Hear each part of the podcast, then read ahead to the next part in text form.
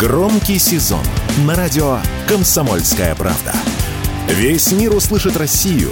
Весь мир услышит радио «Комсомольская правда».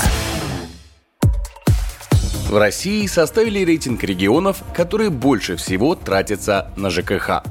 Согласно исследованиям, потребительские расходы российских семей в прошлом году в целом выросли на 12,5%, и одной из наиболее значимых статей бюджета граждан стала именно оплата жилищно-коммунальных услуг. Самая высокая доля затрат на ЖКХ в прошлом году была зафиксирована в Магаданской области, на Камчатке и Чукотке, самая низкая в Дагестане, Курской области и Севастополе.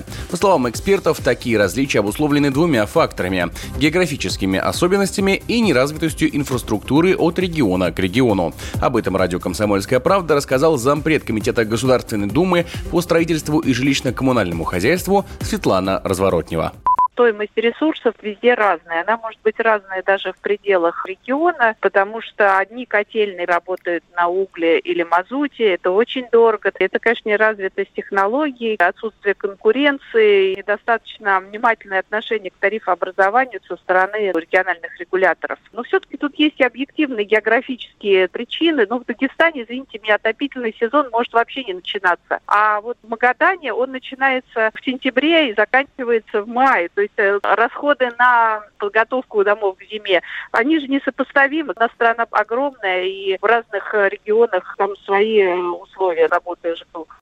При этом снизить затраты на услуги ЖКХ можно даже если вы живете в северном регионе.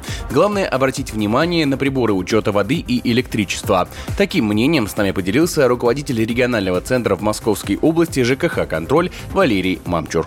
Перво-наперво необходимо посмотреть, кто у вас вообще в квартире прописан. Не стоит забывать, что коммунальные услуги зачастую платят по количеству прописанных. Дальше, если говорить о потреблении, допустим, электричества, необходимо нам перво-наперво перейти на двухтарифные счетчики. Но это если только мы ночью основную массу работ по дому, допустим, делаем, тогда у нас тариф выгоден. Ну и как бы не забывать про счетчики не только электричества, но и на воду. Потому что счетчики на воду, если у вас они не стоят, тогда получается у вас будут считать по нормативу и, соответственно, пользовались вы не пользовались, но в любом случае заплати.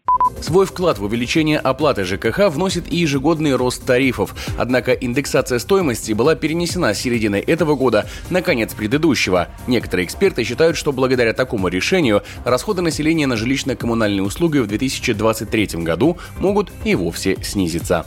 Егор Волгин, радио «Комсомольская правда».